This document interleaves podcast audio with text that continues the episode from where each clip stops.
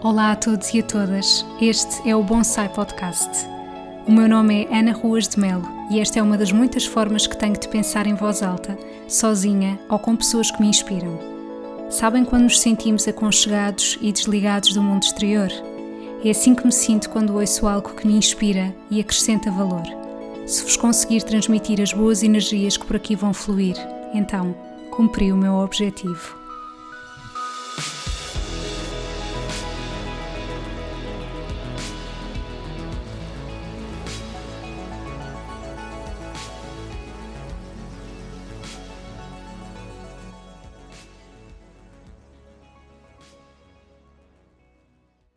Bem-vindos ao episódio 84 do Bonsai Podcast.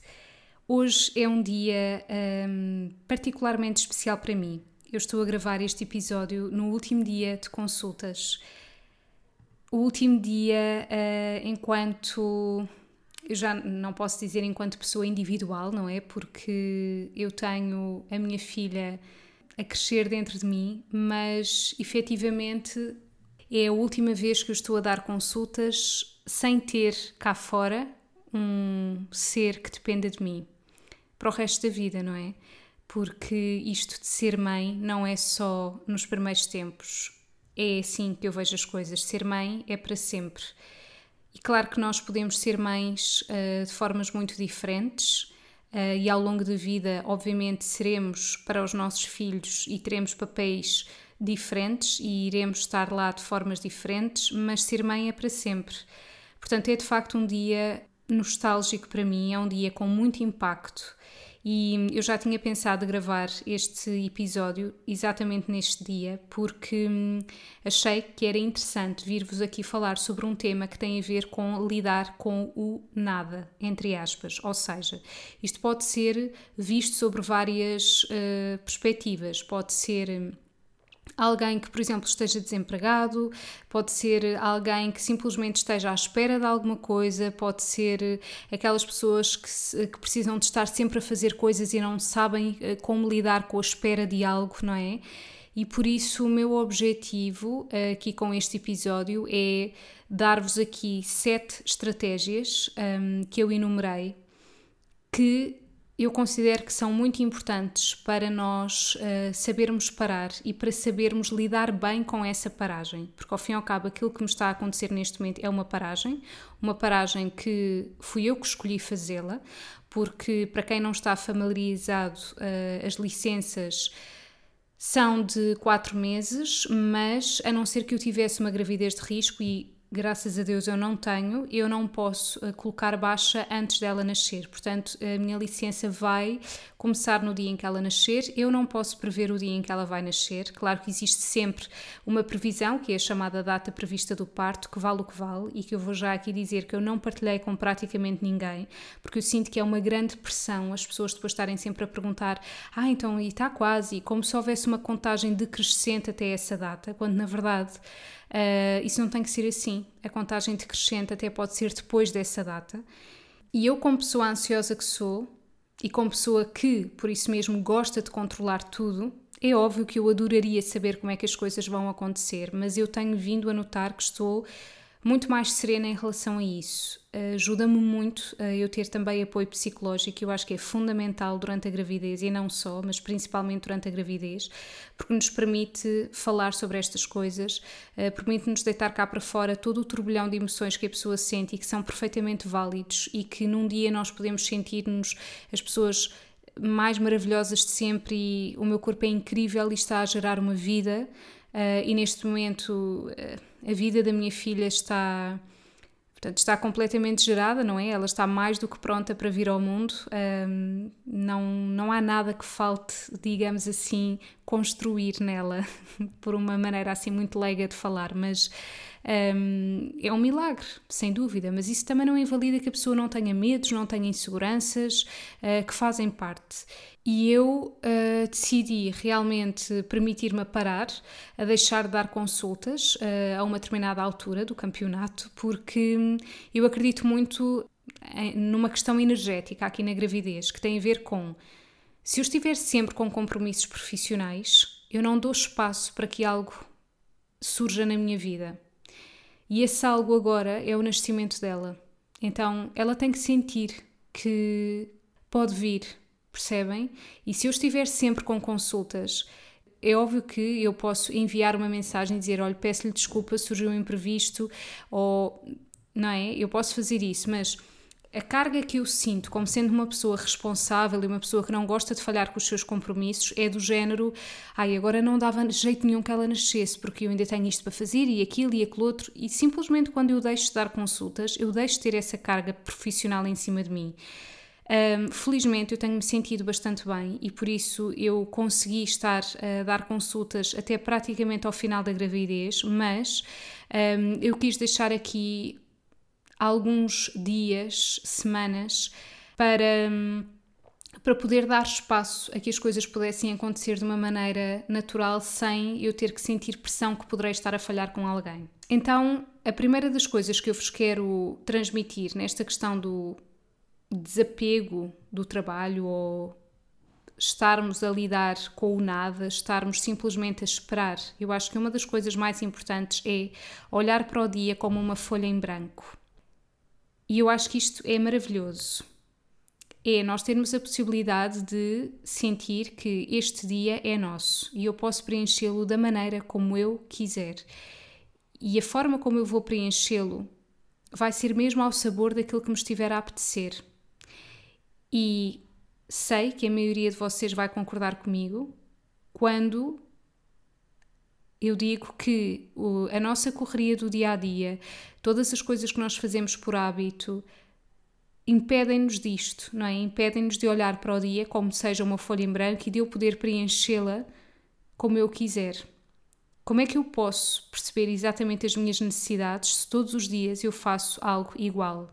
Ou mesmo que não seja todos os dias a rotina a mesma, há aquelas pessoas que, por exemplo, têm às segundas-feiras vão para aqui, às terças vão para o outro lado, mas aquilo não muda muito, entendem? Portanto, nós termos a possibilidade de parar permite-nos isto. Outra das coisas que eu acho que é muito importante para lidar com esta paragem é relembrarmos do que fazíamos em criança. Portanto, relembra-te o que te fazia vibrar em criança.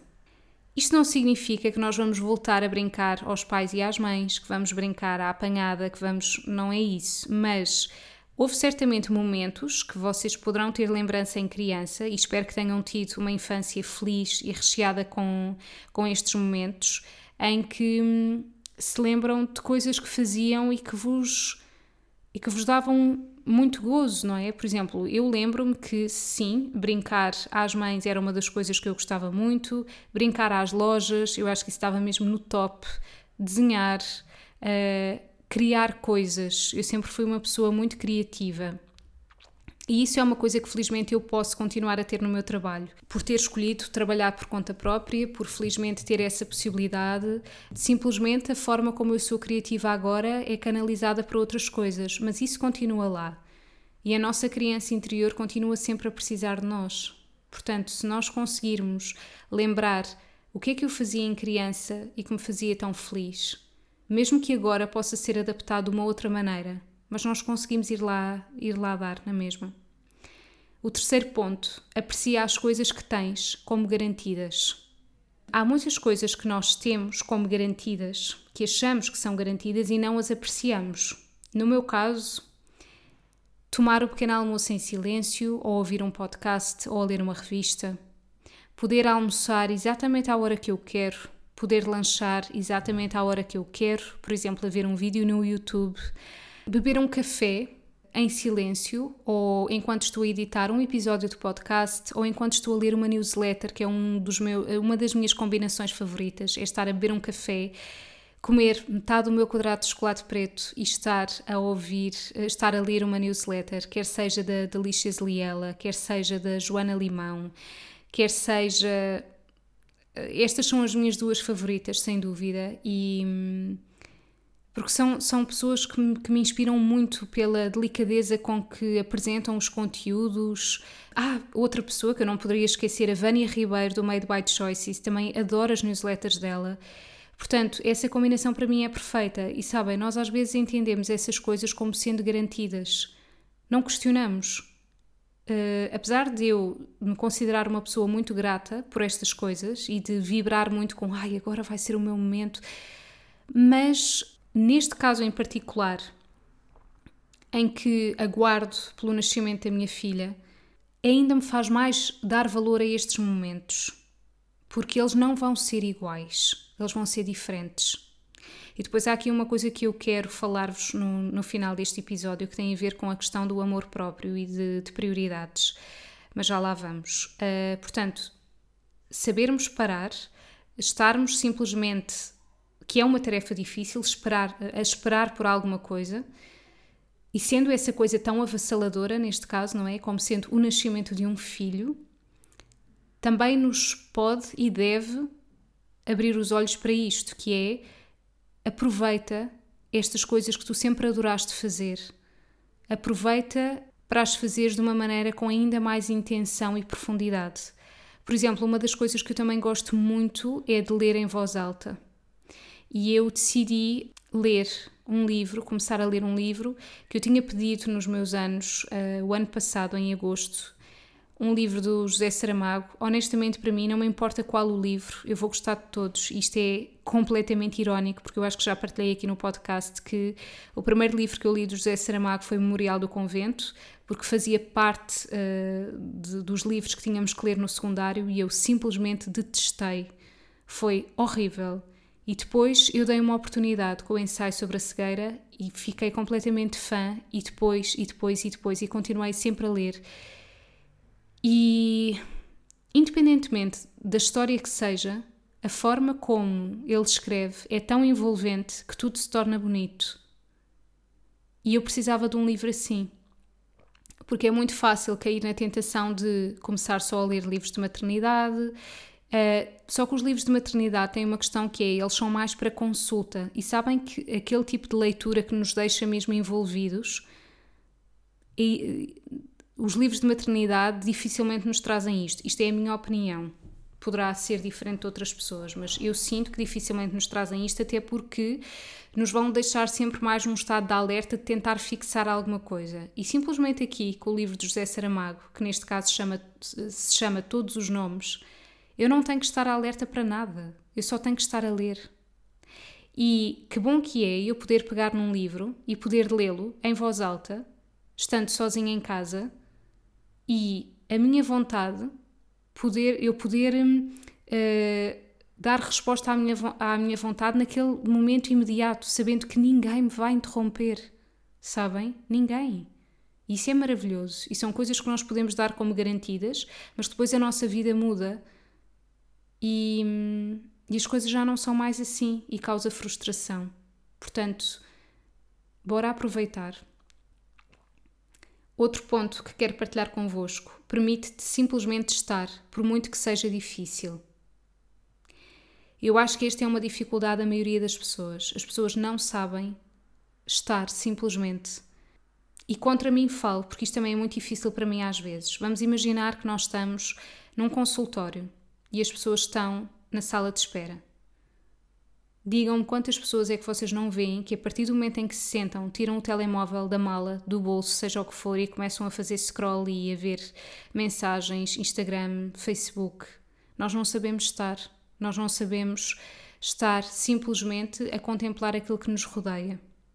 Ou se estamos, uh, é sempre com um ar de, de impaciência olhando quantas senhas faltam para a nossa, olhando o relógio.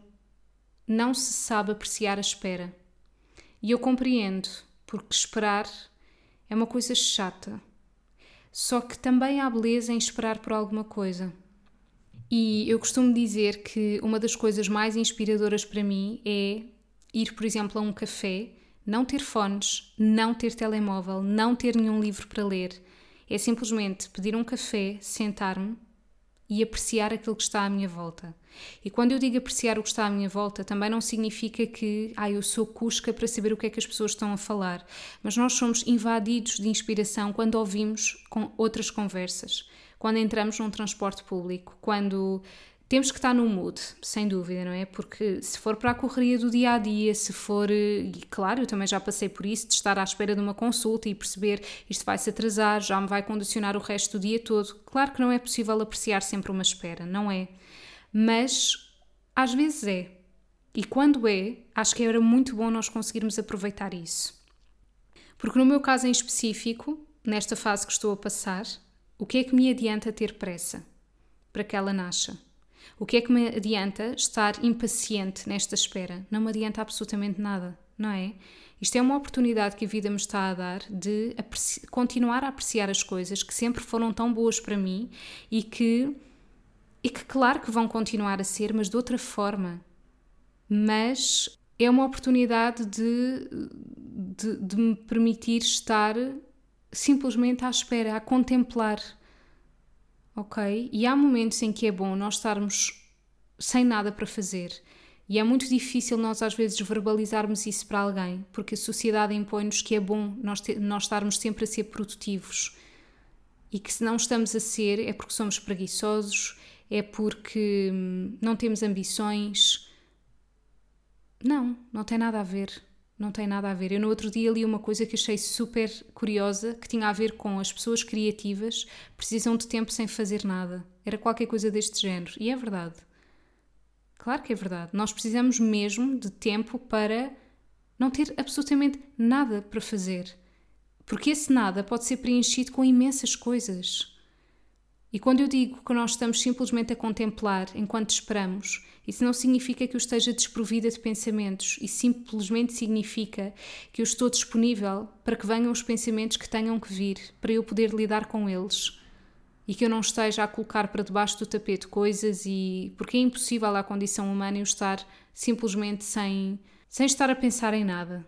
Mas eu posso saber o que fazer com esses pensamentos. E isso só me é possível se eu tiver disponibilidade para tal. O quinto ponto, usa as redes sociais com moderação. E isto também é uma chamada de atenção para mim.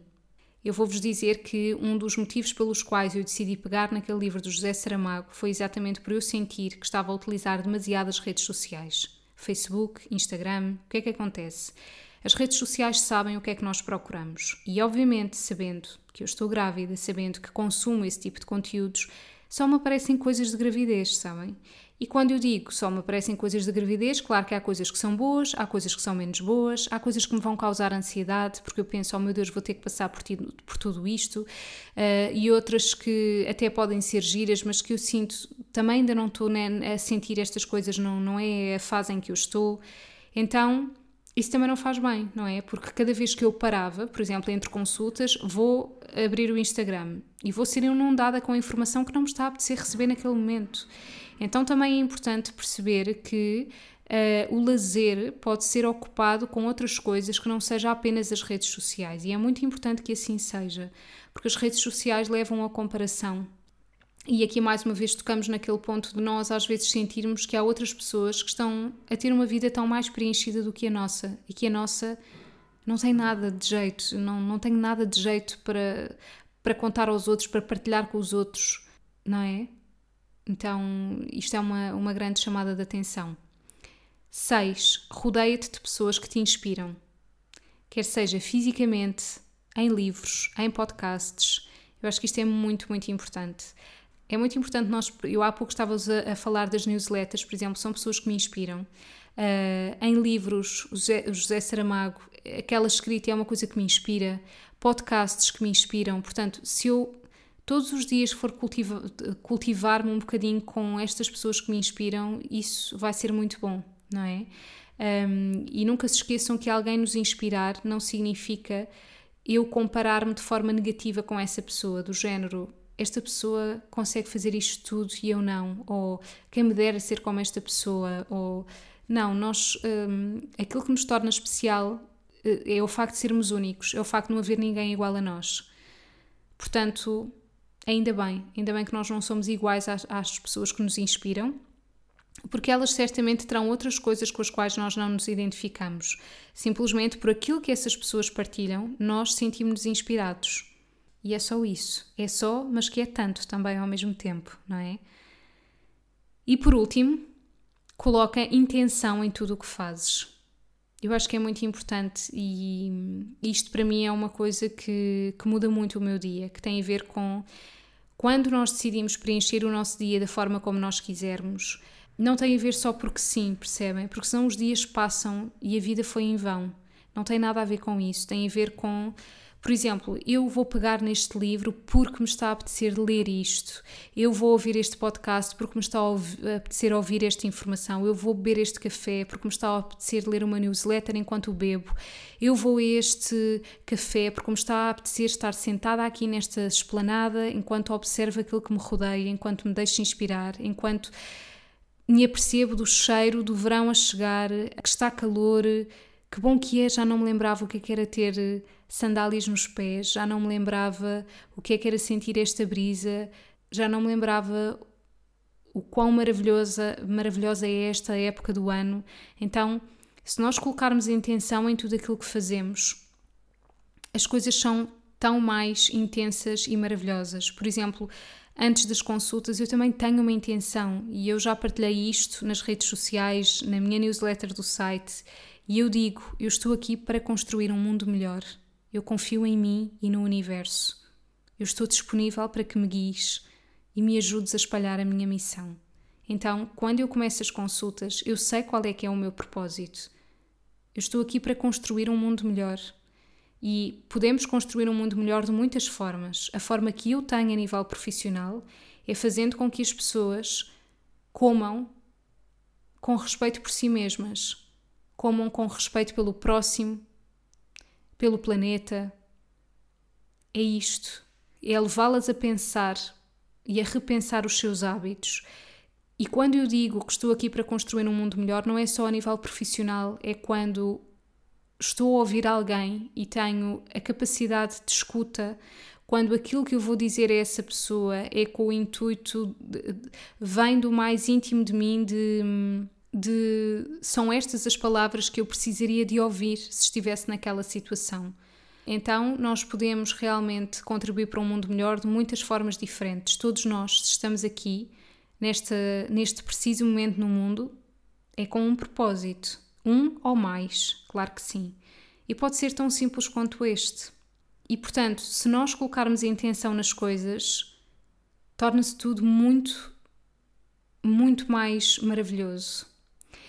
E eu há pouco disse-vos que gostava de falar aqui um bocadinho sobre esta questão do amor próprio, de prioridades, porque eu vejo muito em consulta e atenção, eu, eu agora vou falar aqui como pessoa que, que está grávida, na reta final da gravidez, que já me considero mãe, porque mãe para mim é que eu ia dizer que mãe para mim é aquela que está a gerar uma vida. Às vezes, infelizmente, não é isso que se vê na prática quando os filhos nascem, não é? Mas uh, eu sinto que eu sou mãe a partir do momento em que esta vida começou a ser gerada dentro de mim. Portanto, eu já me considero mãe. Claro que poderei não, ainda não o ser na prática com um bebê ao meu colo, mas é só isso. Porque a partir do momento em que eu uh, faço escolhas, a partir do momento em que eu marco consultas, exames, em que eu sou atenta a essas questões, em que eu vou uh, assegurar-me que uh, tenho tudo aquilo que é necessário para receber temos, que isto é um trabalho a dois, como é óbvio, temos tudo aquilo que é necessário para receber, então somos pais, não é? Mas isto tudo para vos dizer que aquilo que eu sinto muito em consulta é que há muitas mães que se anulam por completo porque têm filhos e partilham muito questões como era mais fácil eu conseguir emagrecer se eu não tivesse que cozinhar para o resto da minha família, era mais fácil eu conseguir emagrecer se na despensa não existissem aquelas bolachas ou etc. dos meus filhos, era mais fácil se eu vivesse sozinha, era mais fácil várias coisas. E não há dúvida, e claro que eu irei perceber isso ainda mais na pele, de que a vida muda radicalmente quando um filho nasce. E que as nossas prioridades têm que ser obrigatoriamente diferentes. E que eu não posso querer mimetizar o meu dia a dia a partir do momento em que um, um filho nasce. Eu não posso querer ter exatamente a mesma rotina porque isso simplesmente não vai acontecer. Mas isso não significa que nós nos tenhamos que anular e isso não significa que a partir do momento em que um filho nasce, ele passa a ser o mais importante da nossa vida e que nós sejamos apenas uma sombra de toda essa transformação. Porque eu não acho que isso seja justo. E hum, acho que nós continuamos a ser as pessoas mais importantes da nossa vida, mesmo havendo filhos. E isto é visto na sociedade como sendo egoísmo, mas eu não vejo como sendo egoísmo, eu vejo como sendo amor próprio. E vejo como sendo algo fundamental, até mesmo para ensinar aos nossos filhos a importância de cuidarmos de nós. E eu costumo dar este exemplo em consulta, que é como é que se sentiriam ao olhar para os vossos pais e saber que eles abdicaram de todas as suas ambições, de todos os sonhos em prol de vocês? Sentiriam orgulho nisso ou sentiriam pena? Eu sentiria pena. Porque não acho que isso seja correto. Claro que, atenção, infelizmente há situações em que os pais têm mesmo que alterar por completo as suas vidas porque o filho tem alguma condição de saúde muito específica e infelizmente isso acontece. Mas ainda assim, eu continuo a dizer que nós todos os dias podemos fazer alguma coisa por nós, nem que seja um minuto, nem que seja cinco minutos. Por isso é muito importante nós conseguirmos identificar o que é que nos faz feliz. Que é uma pergunta muito simples, mas que nem todas as pessoas são capazes de responder. O que é que te faz feliz? e coisas que dependam só de nós. Porque pode-me fazer feliz, e agora vou voltar a esta minha lista, beber um café sozinha ou estar a ler uma newsletter. Pode-me fazer feliz tomar o pequeno almoço sozinha. Pode-me fazer feliz ler um livro em voz alta. Pode-me fazer feliz estar um minuto de olhos fechados. Ouvir o silêncio. Então, por que é que tem que ser impossível eu conseguir fazer alguma destas coisas? Podem não ser possível fazer na hora em que eu gostaria de fazer e como eu estava habituada a fazer. Mas não deixa de ser possível eu fazer na mesma. Não deixa de ser possível eu adaptar. Então, nestes momentos em que nós temos uma pausa na nossa vida, em que nós nos estamos a desapegar de alguma coisa, em que nós estamos prestes a iniciar uma outra viagem, são momentos importantes de reflexão são momentos que nos dão a oportunidade de nós repensarmos sobre o rumo das nossas vidas e hum, sobre aquilo que nós queremos e sobre as transformações que vêm daí.